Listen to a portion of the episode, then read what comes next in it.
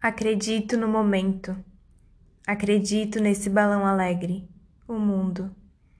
Acredito na meia-noite e na hora do meio-dia. Mas no que mais acredito? Às vezes em tudo, às vezes em nada.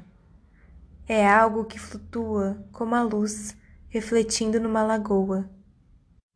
Acredito na vida que um dia todos vamos perder quando somos novos, acreditamos que isso não vai acontecer, que somos diferentes. Quando era criança, eu achava que nunca iria crescer, que podia realizar esse desejo com a minha vontade. E depois percebi, bem recentemente, que tinha atravessado alguma divisória, inconscientemente encoberta pela verdade da minha cronologia como ficamos tão velhos? Pergunto às minhas articulações, ao meu cabelo cor de ferro. Agora já estou mais velha que meu amor, que meus amigos que já se foram. Talvez eu viva tanto que a Biblioteca Pública de Nova York seja obrigada a me ceder a bengala de Virginia Woolf.